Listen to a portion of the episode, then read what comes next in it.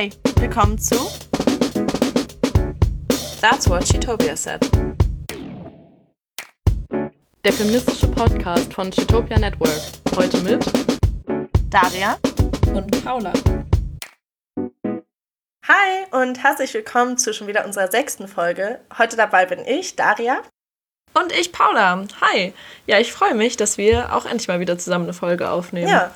Wie geht's dir denn gerade? Im Moment geht es mir eigentlich ziemlich gut, obwohl ich jetzt zehn Tage in Quarantäne war und gerade Corona überstanden habe. Aber es geht mir gut. Ich bin immer noch in Madrid und genieße hier auch so ein bisschen die Weihnachtszeit. Ähm, hier sind überall mega schöne Lichter auf der Straße. Aber ja, und du? Wie geht's dir?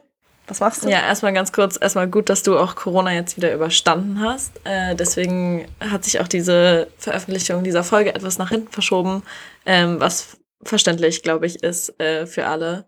Nee, äh, mir geht's auch gut. Ich bin gerade in Berlin. Ähm, ich habe momentan ein bisschen eine stressige Uni- und Arbeitsphase. Aber deswegen bin ich trotzdem froh, dass wir jetzt auch einen guten Termin gefunden haben, wo wir ähm, heute an diesem schönen Abend ähm, den Podcast noch aufnehmen können. Es ist auch ein bisschen gemütliche Stimmung. Hier stehen Vanillekipferl neben mir und draußen ist einfach komplett dunkel schon. bei, mir Ähm, ist noch, bei mir ist noch ein bisschen hell tatsächlich. Also es wird jetzt langsam dunkel. Ja, da bin ich auf jeden Fall ähm, ziemlich neidisch drauf, wenn ich ganz ehrlich bin. Aber ähm, es ist trotzdem vielleicht auch ein guter Tag, um einen Podcast Ja. aufzunehmen. Und vielleicht noch so ein bisschen zum Kontext. Pan und ich, wir schreiben im Moment beide an unseren Bachelorarbeiten oder beziehungsweise fangen die gerade an. Ähm, also der Podcast ist mal eine gute Abwechslung, so ein bisschen aus diesem Alltag rauszukommen. Äh, und nochmal ein bisschen einfach zu quatschen, du und ich. Voll. Und trotzdem beschäftigen wir uns gleich wieder äh, mit diesem Thema, von dem wir versuchen eigentlich ein bisschen wegzukommen, mit dem Thema Arbeit tatsächlich heute in der Folge. Genau, also diese Woche quatschen wir über verschiedene Sachen. Wir haben auch ein richtig cooles Interview mit einer Professorin ähm, heute dabei. Aber wir reden eigentlich über Diskriminierung auf dem Arbeitsmarkt, über einen Gender Pay Gap und eigentlich über so strukturelle Unterschiede, die es immer noch gibt ähm, zwischen Männern und Frauen äh, bezüglich Arbeit und Verteilung von Arbeit und Lohn und so eine Sachen. Ähm, da ist es vielleicht einfach nochmal wichtig zu betonen, dass obwohl es strukturelle Unterschiede gibt, diese halt auch nicht immer gleich sind für alle Personen. Also wie gesagt, Paul und ich sind beide zwei weiße, wir sind zwei weiße Cis-Frauen, ähm, auch aus einem, ja, eigentlich einer Mittelklasse ähm, und sind auf jeden Fall auch nicht repräsentativ für alle strukturellen Unterschiede, die es auf dem deutschen Arbeitsmarkt gibt. Trotzdem sind wir auch nicht in einer Position, um irgendwelche ähm, marginalisierteren Perspektiven, keine Ahnung, zu verteidigen, einfach weil das nicht unsere eigene Erfahrung ist. Ähm, genau. Genau, beziehungsweise man muss einfach wissen, dass wir in einer gewissen oder ein gewisses Privileg haben in der Position, in der Daria und ich sind. Und das ist ganz wichtig für uns, das zu reflektieren. Und ich glaube, das ist auch ganz wichtig für alle, die uns zuhören, das ebenfalls zu reflektieren, wenn wir über diese Sachen sprechen, über die wir heute sprechen. Ähm, zusätzlich dazu vielleicht auch noch ein kleiner Disclaimer, dass wir relativ oft über Binäre in so ein binäres System heute fallen werden, wahrscheinlich in der Folge. Ich glaube, wir versuchen auf jeden Fall stark darauf zu achten. Aber gerade bei diesem Thema, vor allem auch wenn wir über solche Dinge wie Gender, der Gender Pay Gap oder sowas äh, sprechen, ist es einfach oft so, dass da auch in der momentanen Wissenschaft dazu oder in der momentanen, in dem momentanen Diskurs eben oft ähm, vor allem noch über Männer und Frauen im Vergleich geredet wird. Und deswegen können wir leider nicht umhergehen, ähm, auch selbst manchmal in diesem System heute darüber zu sprechen. Wir werden es aber auch das wieder reflektieren und auch versuchen, ähm, so wenig wie möglich da dran zu bleiben. Und vielleicht gut, um damit anzufangen, ist ja, um sich erstmal so ein bisschen, äh, um einfach überhaupt mal darüber zu reden, was ist denn eigentlich diese, wenn wir jetzt reden über Ungleichheit auf dem Arbeitsmarkt oder strukturelle Unterschiede zwischen Männern und Frauen auf dem Arbeitsmarkt. Worüber reden wir dann eigentlich, Paula? Ja, da gibt's tatsächlich verschiedene Dinge, über die man sich da irgendwie unterhalten muss. Ähm, und es, ich glaube, der, das erste, was einem immer dazu einfällt, ist so ganz klassisch irgendwie das große Wort Diskriminierung. Aber ich glaube, diese ganz direkte Erfahrung von Diskriminierung oder dieser direkte Sexismus ist noch gar nicht das, das ist, so wie ihr das letzte Woche so schön gesagt hattet mit dem Eisberg, das ist so der, der Gipfel sozusagen vielleicht nur von dem Eisberg, sondern darunter liegen ja noch ganz, ganz viele andere Sachen, wo das überhaupt schon irgendwie beginnt und wo es auch schon einfach Unterschiede gibt ähm, bezüglich je nach Geschlecht irgendwie.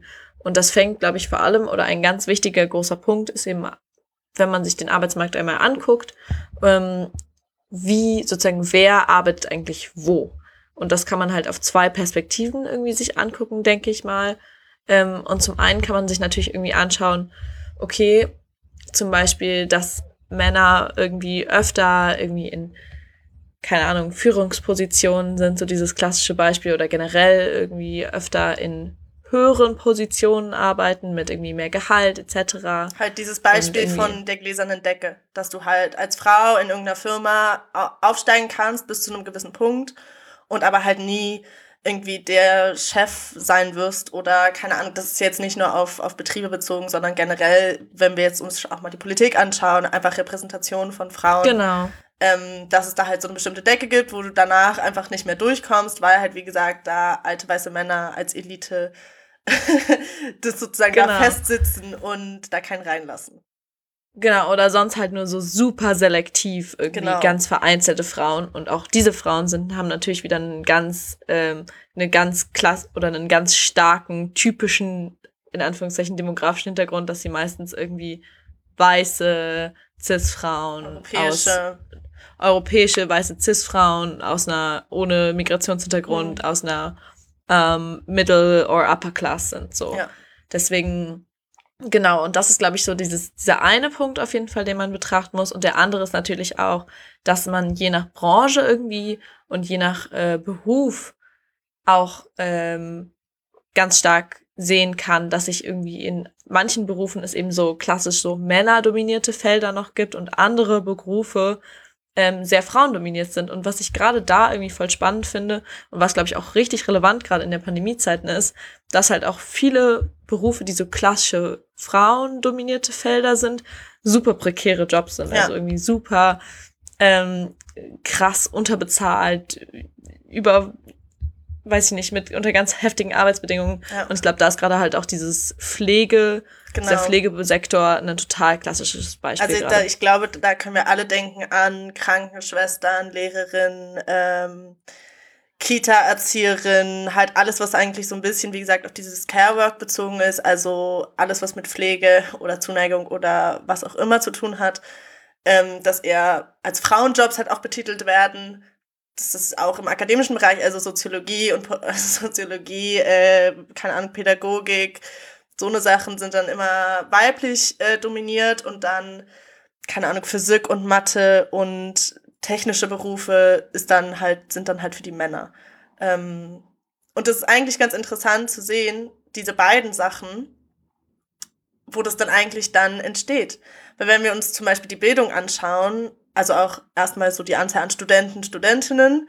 Meistens ist es irgendwo, ist halt unterschiedlich pro, pro ja, Studienfach. Ähm, aber das ist schon auch, liegt schon sehr nah an den 50 Prozent. Ähm, ja, wobei ich glaube, das kommt schon wirklich sehr stark aufs Studienfach an. Es kommt sehr aufs an, Studienfach aber an. Ich glaube, wenn du dir anguckst insgesamt, wenn du dir sozusagen alle Studierenden, die einen Abschluss machen, anguckst, dann sind die mindest oder sind es ungefähr 50-50 mhm verteilt genau. auf Frauen und Männer. Genau, also es ist nicht so, dass Frauen einfach äh, keinen Bock haben auf diese Berufe oder keinen Bock haben auf irgendwelche Führungspositionen ähm, oder auch ungebildet sind oder weniger, keine Ahnung, niedrigeres Bildungsniveau haben, sondern tatsächlich Frauen genauso also ausgebildet sind und es dann aber trotzdem nicht in die höheren, in, in die höheren Positionen schaffen oder wie gesagt ähm, nur in einem ganz bestimmten Sektor in ganz prekären ja, Feldern sozusagen arbeiten. Genau, und das heißt natürlich, und das ist natürlich überhaupt nicht wertend, dass äh, irgendwie diese frauendominierten Sektoren besser oder schlechter sind als Nein, die männerdominierten Sektoren, sondern es ist halt einfach nur gerade momentan so. Und es gibt natürlich auch männerdominierte Sektoren, die irgendwie total prekär sind. Und ich glaube, das ist aber nochmal ein bisschen anderes Thema. Generell ist es, glaube ich, aber einfach total spannend, ähm, das zu sehen, eben auch was Daria gerade meinte mit dieser, eben, dass es gar nicht so einen Unterschied in der Bildung irgendwie erstmal gibt, sondern dass aber sozusagen je höher du irgendwann gehst, mhm. ähm, sowohl bei so karrieremäßig als auch tatsächlich in so akademischen Berufen, Ja. ähm, desto mehr dünnt sich da halt irgendwie die Frauenquote quasi Ja. aus. Also gerade auch bei, das ist halt so spannend, weil irgendwie, wie gesagt, wir haben es gerade noch gesagt, so wie viele Frauen äh, absolvieren ihr Studium und wie viele Männer, so dass unter Studieren oder unter AbsolventInnen von, vom Studium ist es halt so 50-50 verteilt. Dann gehst du irgendwie höher auf Ebene von so Doktor oder auf Ebene von Prof und auf einmal sind es irgendwie bei, bei der Prof-Ebene, glaube ich, nur noch 11 Prozent äh, weiblich. Und das ist halt natürlich irgendwie mega krass. Ähm, genau. Ja. Und vielleicht ist halt gut auch nochmal zu betonen, dass diese Unterschiede, auch was für Jobs Frauen oder Männer machen, dass die gar nicht biologisch bedingt sind. Also es ist nicht so, dass Männer ähm, mehr irgendwie technische Jobs machen, weil sie technischer angelegt sind oder, ähm, keine Ahnung, besser sind in Mathe als Frauen, sondern tatsächlich, weil es immer noch ähm, bestimmte Stereotypen gibt und auch Rollenbilder. Voll. Ich glaube, das ist, äh, da haben tatsächlich Luise und ich auch in der vierten Folge ganz intensiv drüber gesprochen. Also wenn Ja. ihr da Interesse habt, da habe ich auch von einer Hausarbeit erzählt, über die, ähm, die ich mal geschrieben habe, wo es auch darum ging, warum es eigentlich schon in den Studiengängen so eine Selektion oder so einen so eine Unterschied gibt, was Ja. sozusagen eigentlich ganz runtergebrochen Jungs studieren und was Mädchen studieren und warum das da schon ist. Und das hatte ganz, ganz viel damit zu tun, wie die Gesellschaft äh, Mädchen sieht und wie die Gesellschaft Jungs sieht und wie die Gesellschaft sieht, wo deren jeweilige Fähigkeiten liegen. Ja. Was total spannend ist. Also falls ihr da noch mal mehr äh, zuhören wollt, hört auf jeden Fall noch mal in die vierte Folge rein. Auf jeden Fall. Also da können wir halt auch nochmal, um sie- auf diese strukturelle Ebene zu gehen, da kann man halt auch nochmal sehen, dass diese Unterschiede, die halt, wie gesagt, immer biologisch irgendwie argumentiert werden zwischen Mann und Frau sind und irgendwie welche Jobs sie machen, dass es halt großskalig durch eine ganze Gesellschaft halt auch, ja, eigentlich durch eine ganze Gesellschaft geht. Und das natürlich extrem problematisch ist. Und jetzt wollte ich dich eigentlich fragen, Paula, hast du das so, als so, keine Ahnung, in deiner Umgebung, hast du das so wahrgenommen, dass halt Frauen bestimmte Jobs gemacht haben oder Männer andere oder gab's, hattest du da auch bestimmte so Erfahrungen internalisiert? Mm, Das ist eine, ist eine voll die gute Frage, finde ich. Ich glaube, was tatsächlich, das ist jetzt gar nicht so krass persönliches, aber worüber ich letztens einfach nachgedacht habe, was ich super spannend fand, ist, ähm, wie doll es doch manchmal noch auch so Jobs gibt, die einfach nur von, wie sie benannt sind, gegendert sind. Zum Beispiel solchen, so einen Job wie Krankenschwester. Hm, Ja, voll. Weißt du, was ich meine? Und dadurch ist es so voll direkt, ja, Ja. Krankenschwester. Und ich weiß auch nicht, und ich weiß irgendwie, ähm, ich glaube schon, dass man da, dass ich da auch in meiner Kindheit oder generell so ähm, beim Aufwachsen, glaube ich, schon auch das so mitbekommen habe, würde ich sagen, dass eben gerade so ganz klassische Berufe eher besetzt sind von Frauen oder dass es, glaube ich, auch relativ normal war in vielen auch Familien von Freunden und auch bei mir tatsächlich später, dass ähm, die Väter gearbeitet haben und die Mütter manchmal nicht oder auf jeden Fall weniger gearbeitet haben. Ähm, ich würde aber nicht sagen, also ich glaube nicht, dass es immer so war und ich glaube, ich habe trotzdem auch relativ früh schon stark das mitbekommen, dass es auch anders geht und dass es nicht so sein muss. Und ich glaube zum Beispiel auch, obwohl das so ist, dass meine Mama nicht mehr arbeitet und mein Papa arbeitet, fand ich es immer, habe ich es immer bei denen so sehr krass mitbekommen, dass es so trotzdem so sehr auf Augenhöhe alles stattfindet. Und das fand ich immer super angenehm irgendwie und habe das ähm, ja voll krass jetzt auch im Nachhinein reflektiert, irgendwie, dass das cool ist und dass da so sehr offene Kommunikation über alles herrscht und trotzdem da so eine sehr Beziehung auf Augenhöhe stattfindet, obwohl irgendwie ein Partner arbeitet und ein anderer nicht. Hm. Wie war das bei dir? Also, ich bin halt in einer Familie aufgewachsen, wo meine Mutter hat Vollzeit gearbeitet und mein Papa war mit uns zu Hause und das war schon was Besonderes, auch unter meinen, meinen Schulfreunden, ähm, was ich aber nie als irgendwie komisch erfahren habe. Aber ich kann mir, ich kann mir noch irgendwie, ich kann mich noch daran erinnern, dass ich meinen Papa öfters gefragt habe, ob er es nicht schade findet, dass er jetzt seine Karriere, halt, dass er keine Karriere hat, ähm, Mhm. oder weil er ist halt, war halt auch ein Wissenschaftler. Und irgendwie, das, das, das fand ich so schade für ihn, dass er da irgendwie irgendwas verliert in dem Sinne. Obwohl Ja. ich glaube, wenn das halt meine Mama gewesen wäre, hätte ich das als ja einfach normal angesehen und hätte ich sie auch gar nicht darüber gefragt. Und ich glaube trotzdem aber habe ich das so internalisiert, dass halt manche Berufe, ja, also ich glaube schon, dass auch meiner Wahl zum Beispiel für Soziologie war jetzt nicht unbedingt extrem bewusst, wo ich dachte, okay, das ist jetzt ein frauendominierteres Feld oder halt eher was Ja. weiblicheres. Aber als ich dann vor der Wahl stand, um entweder Physik zu machen oder Soziologie, habe ich mich inkompetenter gefühlt dann Physik oder so zu studieren, weißt du? Ja, krass. Und bei Soziologie Ja. habe ich daran nicht gezweifelt. Ja, nee, ist echt. Ja, voll krass. Ich denke, das, das ist auf jeden Fall schon, was mir zum Beispiel auch gerade auffällt, ist, ähm, ich arbeite momentan als Statistiktutorin ähm, am, an der Uni, wo ich studiere. Und da ist tatsächlich auch ganz interessant, weil zum Beispiel unser kompletter Lehrbereich, also alle sozusagen, die nicht studentische Hilfskräfte sind, sind alles nur Männer. Es gibt keine einzige Frau bei uns im Lehrbereich. Das ist so krass. Aber ich finde es eigentlich ganz cool, weil tatsächlich deswegen, also wir TutorInnen sind tatsächlich total frauendominiert. Ah, Es sind nur von, Okay. glaube ich, acht sind es nur zwei Männer. Aber zum Beispiel innerhalb von unserem Studiengang, wir studieren ja beide Sozialwissenschaften. Und ich finde es voll spannend, weil der Politikwissenschaften auch immer noch männerdomierter ist als Soziologie. Ich glaube, das hat aber, also gefühlt, das ist jetzt so krass ins Blaue hinein, ne? das kann auch totaler Quatsch sein. Aber gefühlt hat das vielleicht auch ein bisschen was mit diesen Sozialwissenschaften, mit diesem Titel auch so ein bisschen zu tun, weil das auch sowas direkt Leute auch immer assoziieren mit so oh, soziale Arbeit oder irgendwie sowas.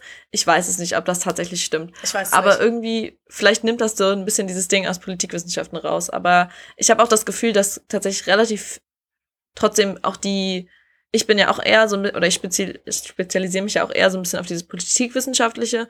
Und viele der Kurse, die ich besucht habe, waren wieder tatsächlich eher, also oder waren im Verhältnis zu wie die Verteilung so im Gesamtstudium ist, relativ männerdominiert, in Anführungszeichen. Ne? Obwohl wir in unserem Gesamtstudium, würde ich sagen, eher 60 Prozent bis Ja. 70 Prozent Frauenanteil haben, war in den Kursen, in denen ich besucht habe, fast 60 Prozent Männeranteil. Aber das ist Und dann, das war, weil es ja. wieder diese politikwissenschaftliche Richtung ist. Aber das ist dann doch auch interessant, auch was wir halt so internalisieren, so was wir dann halt als männlich oder weiblich, wie gesagt, ansehen, obwohl es einfach Studienfächer sind, die ja gar nicht unbedingt vergeschlechtert sind, aber dann trotzdem mit irgendwelchen Charakteristika sagen wir, okay, das kann, dann fühlen wir uns jetzt wohler damit oder nicht. Ja.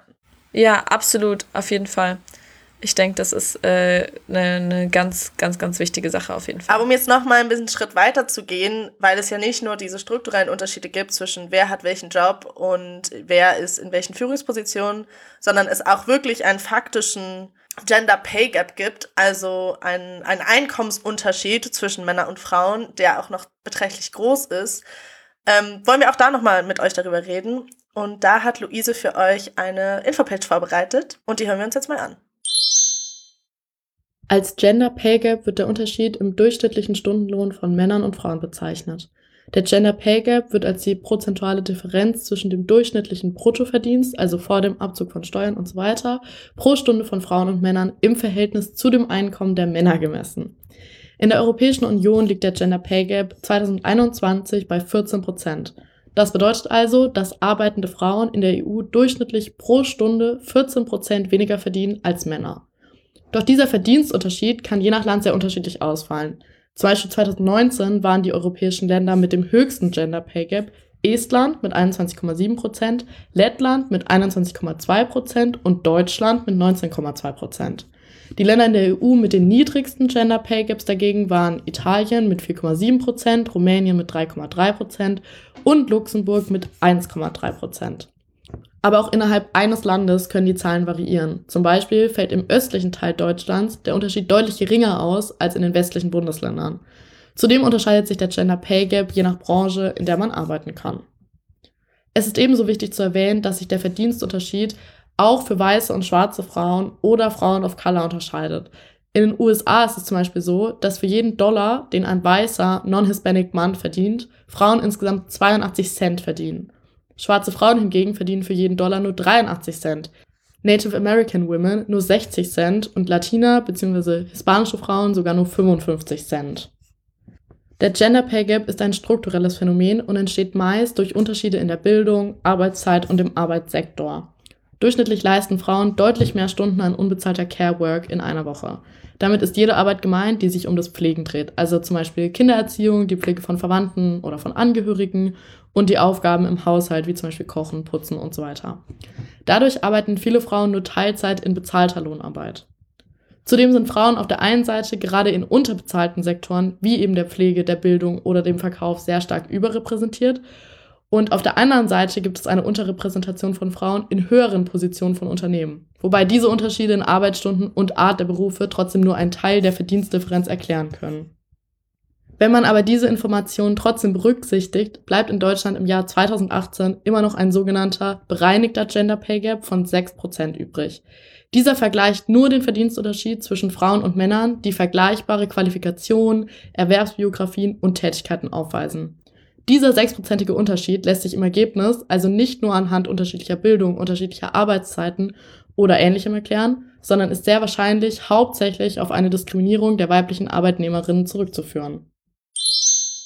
Danke, Luise, für diese Infopage. Die war auf jeden Fall sehr interessant und ich glaube, wir haben auch noch mal mehr davon mitgenommen, was jetzt eigentlich bedeutet, dieser Gender Pay Gap und was das jetzt eigentlich beinhaltet und wie der entsteht. Ja, total. Und jetzt, glaube ich, kann man auch echt noch mal ganz gut sehen, dass es so verschiedene Arten der Ungleichheiten irgendwie gibt auf dem Arbeitsmarkt. Also das, was wir eben vorhin gesprochen haben, dass es nur ein Teil ist, irgendwie dieser wer arbeitet wo und äh, in welchen Positionen und damit einhergehend natürlich auch diese super reelle ähm, Tatsache einhergeht, irgendwie, dass einfach am Ende die Leute unterschiedlichen Lohn haben. Und das ist natürlich was super Reales und irgendwie total Wichtiges und total krasses eigentlich auch, wenn man bedenkt, was das eigentlich bedeutet. Einfach nur, weil eine Person irgendwie ein anderes Geschlecht hat, dass sie einfach anderes ja. Gehalt verdient. Das ja. ist crazy, oder? Ja, es ist verrückt und ich finde es auch verrückt, dass es diese Zahlen, die wir gehört haben, ähm, dass es ja auch noch echt beträchtlich ist mhm, total. in Europa und irgendwie auch ja noch in Deutschland. Und was man halt auch sehen kann, ist, dass ich glaube, ganz oft ist es halt so, ja, aber es gibt ja Gesetze, die verhindern, dass du für den gleichen Job weniger bezahlt wirst als ich, na, na, na. Und das ist halt nicht nur unbedingt um halt das, was auf dem Papier steht, geht, sondern auch um, wie gesagt, diese praktischen Sachen wie, wer macht denn eigentlich die Arbeit zu Hause? Und ja. wer versorgt die Kinder? Wer, wer pflegt die Eltern? Wer, keine Ahnung, das sind ja alles Stunden in einem Tag, die ja, die, die ja auch irgendwie dann, äh, ja, das sind ja auch Stunden in einem Tag, wie man Energie reinsteckt und die halt nicht bezahlt werden. Absolut. Ähm, ich glaube, gerade diese und dieser Unterschied eben von unbezahlte Arbeit und bezahlte Arbeit und wie die jeweils verteilt ist auf Frauen und Männer, ähm, ist super relevant. Und gerade darüber und außerdem, wie dieser Gender Pay Gap und auch der Gender Pension Gap tatsächlich genau zustande kommt und was das eigentlich bedeutet. Darüber haben wir für euch auch nochmal äh, mit Professorin Lena Hipp gesprochen. Genau, und Lena Hipp ist nämlich Professorin an der Universität Potsdam und arbeitet auch am BZB. Und ihre Forschung bezieht sich vor allem auf soziale Ungleichheiten, zum Beispiel halt wie die Geschlechterungleichheiten auf dem Arbeitsmarkt. Und im Moment beschäftigt sie sich konkret mit den Auswirkungen der Pandemie, also auch ähm, sehr aktuell. Genau, wir sind jetzt hier mit Professorin äh, Lena Hipp. Vielen Dank und herzlich willkommen erstmal. Ähm, vielen Dank, dass Sie sich die Zeit genommen haben. Ähm, können Sie sich vielleicht einmal ganz kurz vorstellen und erklären, mit welchen Themen Sie sich so beschäftigen? Also mein Name ist Lena Hipp. Ich arbeite hier in Berlin am Wissenschaftszentrum Berlin für Sozialforschung und leite hier die Forschungsgruppe Work und Care. Außerdem bin ich Professorin für Sozialstrukturanalyse, insbesondere Arbeit und Organisation an der Universität Potsdam. Die Themen, mit denen ich, in meiner tagtäglichen Arbeit befasse, sind alle berühren das Thema soziale Ungleichheit und vor allen Dingen soziale Ungleichheit, die aufgrund von bezahlter als auch unbezahlter Sorgearbeit ähm, herrühren. Und weil sowohl äh, Care-Arbeit, die bezahlt als auch unbezahlt ist, vor allen Dingen von Frauen ausgeführt wird, ist Geschlecht eine ganz zentrale Ungleichheitsdimension, die ich mir in meiner Arbeit anschaue. Ich habe ein Forschungsteam, ganz, mit ganz tollen Leuten darf ich zusammenarbeiten und wir arbeiten sehr unterschiedlich, was die Methoden angeht. Wir genau, haben ein Problem, für das wir uns interessieren, wo wir uns auch dafür interessieren, wie kann man Abhilfe äh, schaffen. Und darum greifen wir auf insgesamt ein sehr breites Methodenspektrum zurück. Das heißt, wir analysieren Sekundärdaten, also Daten, die andere erhoben haben.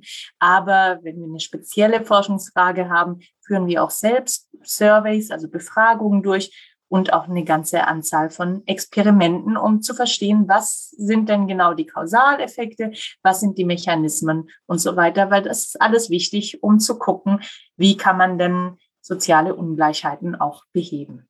Das hört sich auf jeden Fall sehr spannend an und auch ein sehr weites Spektrum von Themen, die Sie, äh, die Sie behandeln und auch schon viele Themen, die wir auch schon angesprochen haben im Podcast. Genau, und wir hatten jetzt ja schon vorhin in der Folge so ein bisschen darüber geredet, dass die Ungleichheiten auf dem Arbeitsmarkt ja so aufgeteilt werden können in wer hat welchen Beruf und dann in welcher Position befindet sich wer. Und ähm, wo liegt Ihrer Meinung nach bei dem Thema Arbeit so, wo liegen die größten Geschlechterunterschiede? Mhm. Also wenn man sich jetzt anguckt, was Leute am Ende ihres Arbeitslebens zur Verfügung haben für ihren materiellen Unterhalt, äh, da sieht man, dass es in Deutschland einen ganz großen Gender Pension Gap gibt. Also die Renten von Frauen und Männern, insbesondere in Westdeutschland, die sind sehr groß. Das hat zum einen natürlich damit zu tun, dass äh, Frauen und Männer unterschiedlich bezahlt werden für die Arbeiten, die sie zurichten. Der größere Teil des Gender Pension Gaps ist aber darauf zurückzuführen, dass Frauen und Männer unterschiedliche Arbeitsvolumen haben. Also Frauen unterbrechen ihre Erwerbsarbeit deutlich mhm. häufiger als Männer und arbeiten deutlich häufiger in Teilzeit. Und wenn man jetzt quantifizieren muss, was ist sozusagen das Schlimmste, mhm. dann sind es diese Ungleich un Ungleichheiten beim Arbeitsvolumen, die äh, am Ende des Erwerbslebens diese großen Unterschiede produzieren. Damit will ich nicht sagen, dass die anderen Unterschiede nicht auch wichtig sind. Sie haben vertikale und horizontale Segregationsmechanismen gerade angesprochen. Das ist auch wichtig. Aber am Schluss ist es tatsächlich der Faktor, wie lang habe ich gearbeitet. Also eigentlich sind diese Unterschiede auch erst im späteren Verlauf des Lebens also größer merkbar als jetzt vielleicht am Anfang zwischen den Geschlechtern. Naja, es macht schon auch einen Unterschied, ob ich am Ende des Monats ein Teilzeitgehalt mit nach Hause mhm. bringe oder ein Vollzeitgehalt. In Deutschland haben wir noch das Ehegattensplittings, wodurch diese Unterschiede ja nochmal stärker aufgebläht werden. Also was den Leuten am Ende des Monats aufs Konto überwiesen wird, unterscheidet sich eben auch deshalb. Und es macht natürlich einen Unterschied, ob ich ähm, Mindestlohn mit nach Hause bringe, den ich vielleicht im Minijob habe, oder ob ich ähm, einen Stundenlohn habe, der weit überhalb des Medianlohns liegt. Also das macht auch einen Unterschied. Aber mhm. ähm, genau, am allerstärksten ist halt am Ende des Erwerbslebens, machen sich diese Ungleichheiten halt bemerkbar. Mhm. Was würden Sie denn so ein bisschen zu der Argumentation sagen, die dann vielleicht jetzt manche Leute haben, die sagen, ja, okay, aber dann ist das ja, hat das ja gar nicht viel mit Diskriminierung oder Benachteiligung zu tun, wenn Frauen einfach weniger arbeiten und dann am Ende irgendwie weniger Rente bekommen. Also was würden Sie da so ein bisschen erwidern vielleicht? Das hat tatsächlich nicht so viel mit äh, Diskriminierung zu tun, aber es hat trotzdem natürlich eine große Ungleichheitsdimension. Ähm, und was jetzt tatsächlich Wunsch äh, ist und wahre Präferenz oder was die äh, was ein Verhalten ist, was aufgrund gesellschaftlich und politischer ähm, Tatsachen erfolgt, ist eben, steht auf ganz unterschiedlichen ähm, Blättern. Also ich kann mir sehr wünschen, eigentlich ähm, äh, auch ein gutes Einkommen zu haben, meinetwegen auch 30 Stunden, 40 Stunden Vollzeit zu arbeiten, eine große Karriere zu machen. Wenn es aber institutionell nicht möglich ist, dass meine Kinder betreut sind, wenn mein Partner sagt, okay, wir, wir können Kinder haben, aber du bist dafür zuständig, mhm. dann ist es natürlich eine Restriktion, ähm, die de facto Frauen ähm, viel stärker erfahren als Männer, aufgrund von ganz vielen unterschiedlichen Tatsachen. Und da würde ich sagen, hat es schon was ähm, mit, äh, ist es schon ein strukturelles Problem, dass Präferenzen zum einen eingeschränkt sind, aber auch wenn sie da sind, gar nicht realisiert werden können. Also wenn Sie junge Leute fragen, beispielsweise, wie sie sich das vorstellen, Familie und Beruf zu haben, haben die eigentlich sehr egalitäres, äh, sehr egalitäre Vorstellung davon, wie es sein sollte. Aber dann kommen die Kinder, dann merkt man plötzlich, wie schwierig das ist, dass es nicht in Vollzeit für beiden geht. Man bekommt es auch von außen gesagt und gespiegelt und so weiter. Und das ist meistens der Kipppunkt, wo selbst egalitäre oder Paare, die egalitär gestartet sind, tatsächlich eine große Verhaltensveränderung vollziehen. Weil es dann doch irgendwie praktische Aspekte gibt, die ähm, oder auch bestimmte Strukturen, die dann doch wieder hervorkommen. Also sowas wie wer passt auf die Kinder auf oder wer nimmt dann seine Elternzeit oder. Genau, so bei wem passt es gerade besser? Wer hat gerade einen höheren ja. Verdienst? Ähm, was denken die Leute, was eigentlich bei ihnen im Betrieb möglich ist? Hm. Was sagen die eigenen Eltern, die Freunde. So, das ist ja ein ganz vielschichtiger Prozess, aber das sind natürlich trotzdem strukturelle Hindernisse, dass egalitäre Vorstellungen nicht verwirklicht werden können. Hm. Total. Ähm, gibt es denn auch, oder wenn genau das sind ja dann schon trotzdem eben Hürden, die größer sind, oftmals eben für Frauen, als dass man sagen kann, okay, dann geht jetzt eben der Mann oder bleibt der Mann jetzt irgendwie zu Hause, macht die Care-Arbeit, sondern das ist ja schon auch, wie Sie gerade meinten, sehr strukturell bedingt, dass es oftmals dann die Frau ist. Gibt es auch auf dem Arbeitsmarkt, würden Sie aber sagen, tatsächlich so direktere Formen noch von, oder kann, kriegt man das mit, äh, dass es noch direktere Formen von Diskriminierung oder Benachteiligung gegenüber von Frauen gibt, auch heutzutage? Ja, das gibt es auch. Natürlich gibt es Diskriminierung, auch wenn Diskriminierung nicht den größten Anteil an den bestehenden Ungleichheiten hat, ist es nichtsdestotrotz natürlich ein extrem, extrem äh, problematisches Element und an Ungerechtigkeit nicht zu überbieten. Wir sehen Diskriminierung zum einen beispielsweise beim Gender Pay Gap, also da ist einfach ein Teil äh, des Gender Pay Gaps, der nicht erklärt werden kann. Also der kann nicht durch eine unterschiedliche Berufswahl, der kann nicht durch unterschiedliche Berufserfahrung und so weiter erklärt werden. Und das meistens wird das dann Diskriminierung zugeschrieben. Dieser Anteil ist im Westen auch nochmal größer als im Osten, auch weil der Gender Pay Gap im Osten viel kleiner ist, aber der ist da. Ein anderer Punkt ist zum Beispiel, ähm, und das ist dann schon so ein bisschen schwieriger, ist natürlich auch beim Einstellungsverfahren. Also in mhm. meinen eigenen Studien habe ich äh, zeigen können, dass Mütter im Vergleich zu Nichtmüttern beispielsweise deutlich schlechtere Einstellungen haben. Das ist jetzt gar nicht ein Geschlechtereffekt, aber sozusagen der Faktor Elternschaft, der Benachteiligungsfaktor ist. Oder Sie haben es schon angesprochen vorhin auch mit der ähm, vertikalen äh, Segregation. Also wer wird denn auserkoren für Führungspositionen? Hm, wer, ja. wer schreit denn ihr? Wer ist denn lange da und ähm, fällt dem Chef oder der Chefin in die Augen, äh, wenn es darum geht, dass man befördert wird. Wie, genau, wie erfolgen Gehaltssteigerungen und sowas. Und das sind immer Elemente, wo Stereotype, unbewusste Biases und so weiter Spiel kommen und wo es tatsächlich Diskriminierung gibt. Und es haben unterschiedliche Studien in unterschiedlichem Ausmaß auch nach. Ja, also in unserem Podcast betonen wir halt auch immer die Wichtigkeit von Intersektionalität, also dass sich halt auch verschiedene Ebenen von Diskriminierung ja auch überschneiden. Und ich glaube halt an diesem Punkt ist es auch nochmal gut im Hinterkopf zu behalten, dass vor allem bei so einem Auswahlverfahren halt zum Beispiel Frauen mit Migrationshintergrund oder halt auch durch andere, auch, auch auf andere Ebenen dann nochmal benachteiligt werden können. Ähm, genau, und dann hatten wir noch eigentlich unsere letzte Frage schon wieder und das ist auch etwas sehr Aktuelles, weil wir leben ja immer noch in einer Pandemie.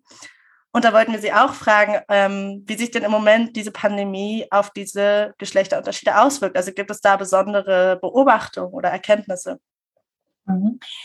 Also es gab, äh, gibt ja eine ganze Reihe von Studien, die sich die Geschlechterauswirkungen der Pandemie angeguckt haben. Und da gibt es jetzt ja auch ganz unterschiedliche Ebenen, die man sich anschauen kann. Also im Gegensatz zu anderen großen ökonomischen Krisen in den letzten Jahrzehnten ist es ja in dieser Krise so, dass tatsächlich äh, Frauen ähm, dominierte Berufe, beispielsweise im, äh, im Gaststättenbereich, äh, Restaurants, Einzelhandel, ja auch stark von Einschränkungen betroffen worden sind.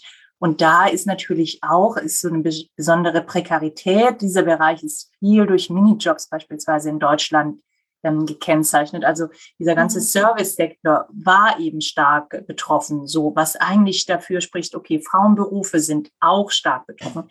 Gleichzeitig haben sie andere frauendominierte Bereiche bei den systemrelevanten Berufen, ähm, Erziehung, ähm, Krankenhaus, Pflege und so weiter, wo es natürlich eine hohe Jobsicherheit im Moment gibt, also wo das Problem eher ein anderes ist, dass die Leute total überlastet sind, weil es eben so viel zu tu tun gibt. Also das ist ein wichtiges geschlechtsspezifisches Element, was wir uns angucken müssen und auch genau angeguckt wird, wie sich die Pandemie geschlechtsspezifisch unterschiedlich auswirkt.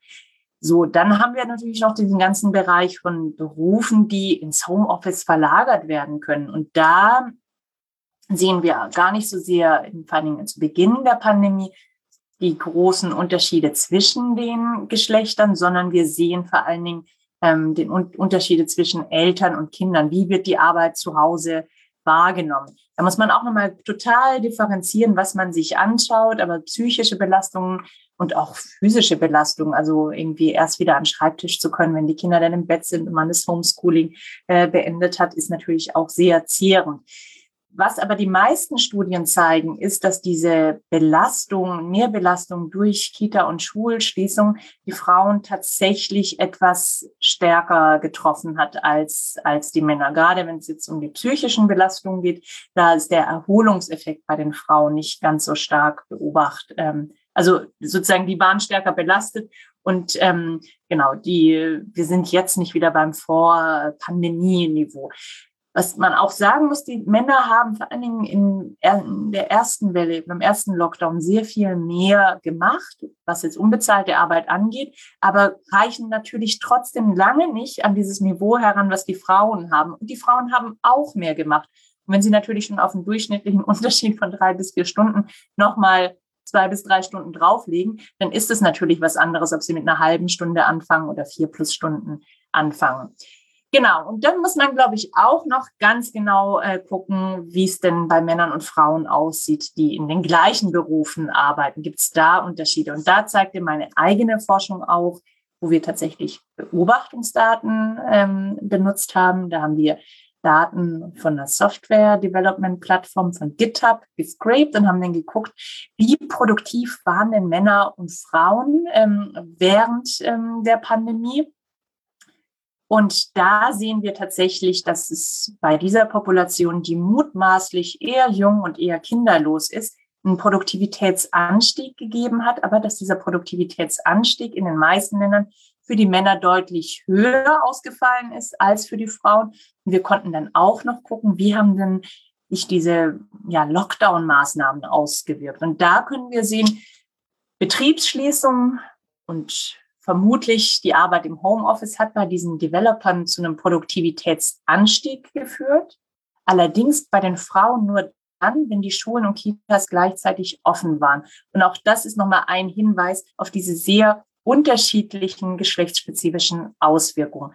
Was es jetzt langfristig mit dem Arbeitsmarkt und langfristig mit der Geschlechtergerechtigkeit macht, das ist noch abzuwarten. So, das sind jetzt erstmal die unmittelbaren Effekte, aber das ist auf jeden Fall was, was meines Erachtens wissenschaftlich begleitet werden muss. Ja, total spannend. Also man kann fast schon so ein bisschen sagen, dass da irgendwie diese Unterschiede gerade in der Care Work, die es schon vorher gab, irgendwie einfach nochmal sehr krass rausgekommen sind, irgendwie in der Pandemie. Ja. Genau. Brennglas-Metaphorik, die ist da genau. schon ganz Super. Ja, dann äh, ganz, ganz herzlichen Dank für diese sehr spannenden Einblicke in Ihre eigene Arbeit, in Ihre eigene Forschung und generell ähm, in das, die Geschlechterunterschiede, die es eben auf dem Arbeitsmarkt gibt. Äh, vielen Dank nochmal, dass Sie sich die Zeit genommen haben.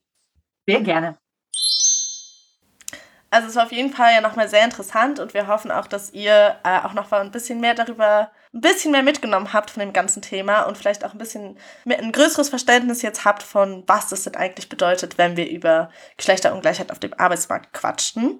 Und was wir halt auch schon im Interview so ja so ein bisschen betont haben und was ja auch ähm, Lena auch, auch schon so ein bisschen gemeint hat, dass es halt extrem strukturelle Ungleichheiten sind. Und was wir am Anfang ja auch schon gesagt haben, ist, dass, wie gesagt, Paul und ich sind zwei weiße Frauen. Und ähm, dass sicherlich unsere Position auf dem Arbeitsmarkt eine ganz andere ist als zum Beispiel Frauen mit einem Migrationshintergrund. Oder ähm, ältere Frauen oder alleinstehende Frauen mit Kindern oder was auch immer. Und hier ist es halt nochmal gut zu betonen, wie wichtig, again, Intersektionalität ist. Und dass zum Beispiel jetzt auch, wenn wir über die Pandemie reden, ähm, alleinstehende Frauen mit Kindern äh, ja dann vor viel größeren Hürden stehen, weil sie auf einmal arbeiten müssen, die Kinder nicht in die Schule gehen können, es keine Kinderbetreuung gibt, äh, keine Ahnung, dann vielleicht doch äh, eine bestimmte Arbeitslosigkeit oder Abhängigkeit von irgendwelchen Förderungsmitteln besteht oder was auch immer. Ähm, und das halt auch nochmal schwierigere, ja einfach schwierige Lebenslagen sein könnten, als dass wir sie jetzt erleben werden. Und das ist halt auch wichtig, das immer noch im Hinterkopf zu behalten, ja. Total. Und ich glaube, gerade auch bei dem Konzept von Intersektionalität muss man eben beachten, dass es nicht nur jetzt ist, okay, man muss sich anschauen, Frauen äh, mit Migrationshintergrund und dann zusätzlich dazu Frauen mit, ähm, die alleinerziehend sind, sondern Ja. es gibt natürlich auch Frauen mit Migrationshintergrund, die alleinerziehend sind. Ja. Und da kommen halt so viele Diskriminierungsfaktoren zusammen, ähm, dass man die auch, glaube ich, dann in dem Fall oft gar nicht mehr auseinanderhalten kann. Ist das Nee. jetzt eine Form der Diskriminierung aufgrund von Nee. dem, äh, dem Status irgendwie mit Migrationshintergrund oder mit Migrationsgeschichte, glaube ich, wie man eher sagt mittlerweile, und oder aufgrund des Geschlechts oder was ist da eigentlich Ja. gerade der, das sozusagen am Werk eigentlich? Und ich glaube, das ist halt super relevant, aber ähm, da immer ein Auge drauf zu haben und natürlich, dass sich dem bewusst zu sein, dass eben da auch ganz starke Diskriminierungsfaktoren Mhm. gibt. Es gibt da eine super interessante Studie dazu von Professorin äh, Naika Forutan, ähm, die ich mal gelesen habe, wo sie ein Experiment gemacht hat, ähm, wo sie Lebensläufe quasi als Bewerbung an verschiedene Unternehmen geschickt hat. Ähm, und die waren irgendwie, das waren sozusagen drei verschiedene Frauen, in Anführungszeichen. Es waren halt eigentlich alles sozusagen die gleiche Frau, es war das gleiche Bild immer da drauf. Und alle waren irgendwie, hatten immer die gleichen Qualifikationen für den jeweiligen Job sozusagen. Einmal hatte die Frau einen deutschen Namen, einmal einen türkischen Namen und einmal einen türkischen Namen und sie hat sozusagen Kopftuch getragen auf dem äh, Bewerbungsfoto. Und man hat halt gesehen, dass einfach die Frau oder die Bewerbung, wo eine Frau drauf war äh, mit deutschem Namen, viel, viel, viel, viel öfter zu einem Bewerbungsgespräch eingeladen wurde als die Frau mit türkischem Namen und dann nochmal äh, die Frau mit türkischem Namen und Kopftuch auf dem Foto halt, ich glaube nur in vier Prozent waren es der Fällen ähm, im Vergleich zu, glaube ich, um, um die 20 Prozent. Ähm, seid mir, nehmt meine Zahlen nicht zu 100 Prozent. äh, ich bin mir nicht mehr ganz genau sicher, aber so um die 20 Prozent war es bei der Frau mit deutschem Namen und nur noch circa 4 Prozent bei der Frau mit türkischem Namen und Kopftuch. Also das eben, wie gesagt, das ist, glaube ich, ganz wichtig, sich das nochmal in Erinnerung zu rufen, dass auch da, also dass es eben nicht nur ist, okay, es gibt diese Diskriminierung irgendwie oder es gibt irgendwie diese strukturellen Hürden, der, denen man begegnet irgendwie als Frau auf dem Arbeitsmarkt oder ähm, als, als nicht-binäre Person zum Beispiel. Darüber Mhm. haben wir auch noch gar nicht wirklich geredet Nee, in haben wir dieser noch gar Folge. nicht geredet, stimmt. Und ich denke, da muss man, das, das passt auch gar nicht mehr hier rein, weil ich glaube, das auch nochmal eine ganz andere Situation eben ist. Und ich glaube, auch da sind wir nicht die Personen, die da am besten sind, ähm, darüber, Darüber zu zu sprechen. reden. ich denke, da sollte man auf jeden Fall, wir können euch gerne mal in den Shownotes vielleicht ähm, nochmal was verlinken zu einem, zu anderen Bildungsquellen oder anderen Informationsquellen, die auch nochmal die Situation für queere Personen auf dem Arbeitsmarkt beleuchten. Ähm, genau, aber das ist auf jeden Fall super, super wichtig, das im Kopf zu haben, gerade wenn wir über diese Themen sprechen. Ja. Und ich glaube, das ist halt auch eines dieser Sachen, was halt Lena Hipp angesprochen hat, dass das halt auch nur ein Teil ist von den Ungleichheiten auf dem Arbeitsmarkt, weil halt diese Auswahlverfahren und wer dann eigentlich auch überhaupt befördert wird oder wie gesagt ähm, den Job bekommt. Und was mir halt gerade eben auch noch so ein bisschen durch den Kopf gegangen ist, noch so auf einer strukturellen Ebene, ähm, ist es teilweise auch so, dass zum Beispiel viele Frauen mit Migrationshintergrund in sehr prekären Arbeitsverhältnissen arbeiten und dann Total. halt auch wieder in bestimmten Sektoren arbeiten, die schlecht bezahlt sind und dann halt vielleicht auch noch Kinder haben und also da auch auf einer strukturellen Ebene halt auch nochmal extrem große Unterschiede stattfinden. Also das ist halt auch was für zum Beispiel die Politik, dass halt ist einfach sichergestellt werden muss, dass jeder einen, ähm, einen guten Mindestlohn verdient und dass da halt äh, gute Kinderbetreuung ist oder wie gesagt, und jetzt mit der Pandemie ist das natürlich viel schwieriger geworden, ähm, weil da halt verschiedene Faktoren jetzt einfach nochmal extra mit draufkommen. Total. Mir ist da gerade auch total eingefallen, ähm, als du darüber geredet hast, eben, das, glaube ich, verdient aber echt fast eine eigene Folge, wo wir Ja. nochmal drüber reden müssen. Dieser Punkt von, ähm, wer übernimmt eigentlich die Care-Arbeit, wenn beide Personen Vollzeit arbeiten. Und da ist es eben ganz oft so, dass das Ja. dann Frauen mit Migrationshintergrund sind, die dann die Care-Arbeit oder diese Hausarbeit und Kindererziehung von oft weißen, europäischen, privilegierteren Frauen übernehmen. Und das ist natürlich auch wieder total problematisch auf ihre, auf die eigene Art und Ja. Weise, weil dann natürlich wieder die Frage ist, okay, und wer übernimmt dann sozusagen von diesen Frauen die Care-Arbeit, etc., etc. Aber ich glaube, dass dieses ganze Thema, wir haben es jetzt hier nur ganz grob angeschnitten, weil ich glaube, das, Das nochmal eine noch viel tiefere Analyse erfordert. Und ich denke, das wird auf jeden Fall ein Thema sein, womit wir uns in Zukunft ähm, gerne nochmal auseinandersetzen. Ähm, genau, falls ihr da auch schon oder andere Tipps und habt oder andere ähm, Informationsquellen kennt von die, zu diesem Thema, könnt ihr sie auch gerne in die Kommentare zu dem Post bei unserem Instagram schreiben. Genau. Und ich denke, jetzt kommen wir zu unserer Kategorie. Wir haben nämlich äh, jede, jede Folge eine, verteilen wir immer eine grüne Kategorie für ein positives Event für die Geschlechtergerechtigkeit und die rote Karte für ein äh, negatives, eigentlich nicht nur Event, sondern halt auch Personen oder was Genau. auch immer uns auffällt. Genau. Fangen wir mit der grünen an oder mit der roten? Äh, du darfst gerne die grüne Karte vorstellen, die du mitgebracht hast. Äh, genau, nämlich heute verteile ich die grüne Karte an Magdalena Andersson, äh, die nämlich jetzt die schwedische ähm, Ministerpräsidentin ist. Äh, jetzt fast zum zweiten Mal, weil sie wurde ähm, einigen Stunden nachdem sie äh, gewählt wurde, war sie abgetreten und dann wurde sie nochmal gewählt. Aber jetzt ist sie die allererste schwedische Ministerpräsidentin. Das ist natürlich immer gut, wenn wir dann wieder ähm, eine Frau in, in, in einer ja, höheren politischen Position haben. Genau. Und da haben wir uns gefreut. Und da wir auch ein Newsletter hatten zu Sexismus und Misogynie äh, in der Politik und halt auch vor allem so Repräsentation von Frauen in der Politik, passt es voll oder ist das zumindest eine sehr positive Entwicklung und freuen wir uns, die zu sehen. Genau, auf jeden Fall. Auch hier muss man natürlich wieder vorsichtig sein. Zum einen. Repräsentation ist nicht alles. Und wenn Nein. eine Frau an der Macht ist, die aber keine feministische Politik macht für alle Frauen, dann bringt es uns leider herzlich wenig. Aber es ist trotzdem auf jeden Fall schon mal ein richtiger Schritt in die richtige Richtung. Und ich Auf denke, ähm, dass es zumindest Repräsentation hilft dafür, ähm, eine Politik zu machen, in der irgendwie alle dann am Ende Ja. inkludiert sind. Genau. Äh, leider haben wir auch wieder eine rote Karte zu verteilen. Dieses Mal konnten wir uns ehrlich gesagt nicht so ganz entscheiden, an welche Person wir sie direkt geben. Deswegen geben wir sie eigentlich einer ganzen Gruppe an Menschen. Und zwar ähm, geht diese Karte, äh, diese rote Karte dieses Mal an alle ähm, sexistischen Männer der Musikindustrie. So würde ich es jetzt mal so äh, bereit formulieren. Eine sehr große Gruppe.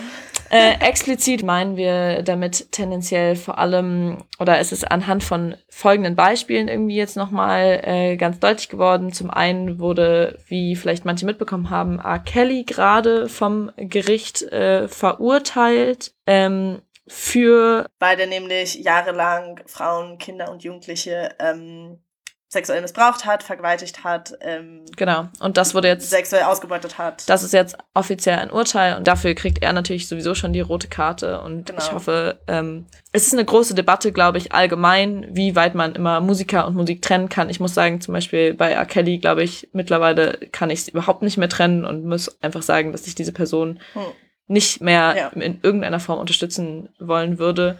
Deswegen gibt's auch so ein bisschen eine rote Karte an zum Beispiel Drake, der ähm, auf seinem neuen Album Musik von R. Kelly gesampelt hat, wodurch natürlich R. Kelly auch Ja. wieder Geld macht am Ende des Tages, was natürlich auch irgendwie problematisch ist. Ja, und ich glaube, es ist halt, dass so eine Sachen dann erst nach Jahren, Jahrzehnten rauskommen und R. Kelly ein extrem reicher, Ja, ähm, total. Äh, weltbekannter Rapper ist. Ähm, und das jetzt erst rauskommt und das dann trotzdem auch noch. Beziehungsweise es war ja schon lange bekannt, aber es wurde halt jetzt erst verurteilt, so offiziell. Ja, genau, es wurde halt jetzt, es wurde halt jetzt erst verurteilt und das ist halt, Ja. das ist halt crazy. Genau, und außerdem ein anderes Beispiel, was ähm, mich irgendwie sehr beschäftigt hat, war ähm, im Sommer, das ist schon ein bisschen her jetzt, aber die Listening Partys von Kanye Wests neuem Album Donda. Ähm, da gab es so große Listening Partys, wo in einem, wo er Stadien gefüllt hat mit echt Tausenden von Menschen ähm, und da einfach sein neues Album sozusagen vorgespielt wurde. Also es war kein richtiges Konzert, sondern es wurde einfach nur abgespielt und er hat da so eine äh, Performance dazu gemacht und auf einer dieser Listening Partys hat er ähm, gemeint, zwei Personen auf die Bühne holen zu müssen, die wir absolut nicht unterstützenswürdig empfinden. Und zwar Marilyn Manson, der ebenfalls gerade vor Gericht steht aufgrund von mehreren ähm, Anklagen von verschiedenen Frauen, die ihn wegen Vergewaltigung und sexuellem Missbrauch anklagen. Und es sieht auch da aus, äh, sehr wahrscheinlich aus, dass er dafür verurteilt wird. Und äh, der Baby, der kurz zuvor mit ähm, stark homophoben Aussagen auf einem äh, seiner Konzerte aufgefallen ist. Und ähm, wir verstehen absolut nicht, wie man an dieser Stelle meint, solchen Personen eine Plattform geben zu müssen. Ähm, und auch dafür ähm, würden wir oder dagegen irgendwie sprechen wir uns aus und sagen, dass auch da wir eine rote Karte Fette rote Karte. verteilen. Weil generell es, glaube ich, zu lange, gerade auch in der Musikindustrie allgemein, und das, wir haben jetzt viele Beispiele von Rappern gebracht, aber es ist, und das will ich auf jeden Fall ganz krass betonen, es ist kein Hip-Hop und kein Rap-Problem. Es ist Nein, auf nein, absolut ein Problem der Musikindustrie nein, allgemein ja. und wahrscheinlich einfach auch nicht nur der Musikindustrie, sondern einfach der Gesellschaft Allen Industrien. allen Das ist Industrien, halt aber da hat man es einfach jetzt nochmal krass gesehen irgendwie und Ja. es gibt super eine super, super coole Initiative, der wir auch so, ein, so eine halbe grüne Karte noch hier zum Ende verteilen können, ähm, um so ein bisschen vielleicht mit was Positivem zu enden. Die heißt äh, Deutschrap Me Too. Das möchte ich vielleicht an dieser Stelle nochmal ganz kurz einen kleinen Shoutout geben, weil die sich ganz stark dafür einsetzen, dass es eben in der Deutschrap-Szene ähm, eine MeToo-Bewegung irgendwie jetzt gibt und die Frauen miteinander connecten, die ähm, sexuelle Missbrauchserfahrungen etc. gemacht haben und da gemeinsam gegen vorgehen und äh, diese Frauen empowern und sich Ja. gegen die Täter wehren.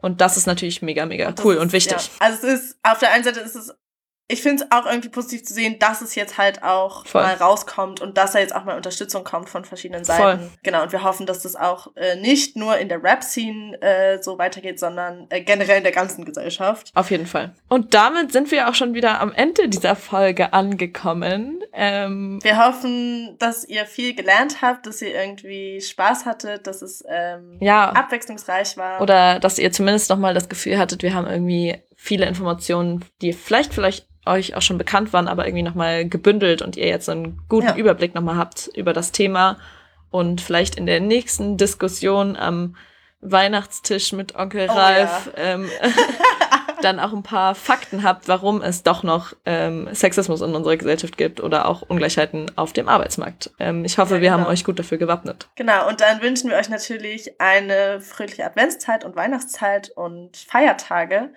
Und dann sehen wir uns im neuen Jahr wahrscheinlich. Ja, das stimmt. Das ist der letzte Podcast, die So, letzte, die oh. letzte Folge von 2021. Wir können doch noch mal was, ein bisschen Shoutout, weil wir hatten nämlich unser allerersten Spotify Wrapped. Ja, das war mega cool. Uh. Äh, Danke an die elf Personen, die unsere, Ja.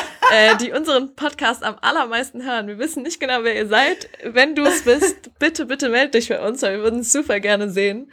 Ähm, genau, also danke dafür.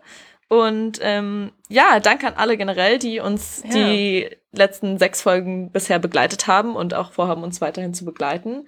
Wir freuen uns immer riesig über eure Unterstützung. Für alle anderen, die es noch nicht ähm, kennen, wir haben auch ein Instagram und ein Facebook und ein Twitter, wo ihr uns gerne folgen könnt. Wir werden es alles Und in den eine neue Shownotes verlinken. Webseite. Ja, und wir haben endlich unsere Website veröffentlicht, also guckt auch da mal vorbei. Und jetzt hört dieser Werbeblock für uns selber auch gleich wieder auf. Ähm, aber zu guter Letzt noch, falls ihr Lust habt, in der Weihnachtszeit uns ein äh, schönes Geschenkchen zu äh, machen und uns auch finanziell ein bisschen zu unterstützen, damit unser Projekt so weiterlaufen kann, wie es ist, weil wir momentan sehr viel von, nicht nur von unserer Energie und unserer Zeit, aber auch teilweise unser eigenes Geld hier reinstecken, ähm, könnt ihr gerne uns auf Patreon äh, ein bisschen finanziell unterstützen. Auch das werden wir euch in den Shownotes verlinken. Genau. Und damit kommen wir wirklich zum Ende. Ja, damit schließen wir jetzt wirklich diese Folge ab. Und ja, äh, teilt uns gerne mit, was ihr von dieser Folge haltet und was ihr so denkt. Und dann sehen wir uns beim nächsten Mal. Yes.